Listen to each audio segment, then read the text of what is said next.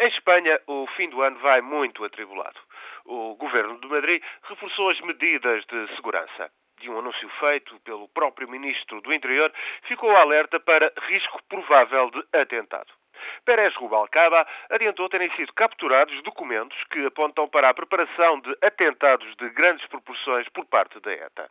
Os terroristas bascos visam, segundo declara o executivo madrileno, atacar alvos governamentais e da Guarda Civil.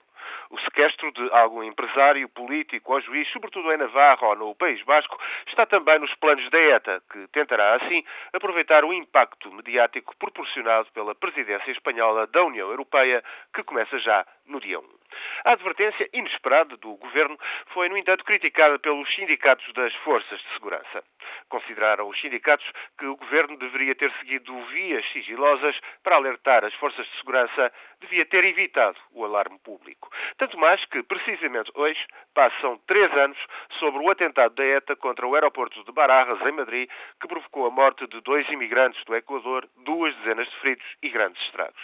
O ataque a Barajas enterrou também de vez qualquer possibilidade do governo de José Luís Zapatero negociar com a ETA após nove meses de tréguas terroristas. Desde então, o ciclo de atentados e prisões nunca mais parou.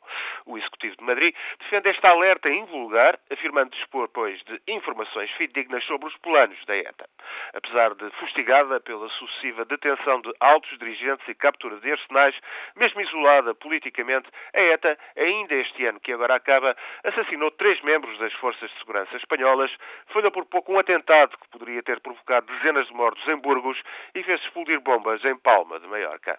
A Espanha entra assim, outra vez, em mais um ano, em 2010, ainda e sempre, sob a ameaça da ETA.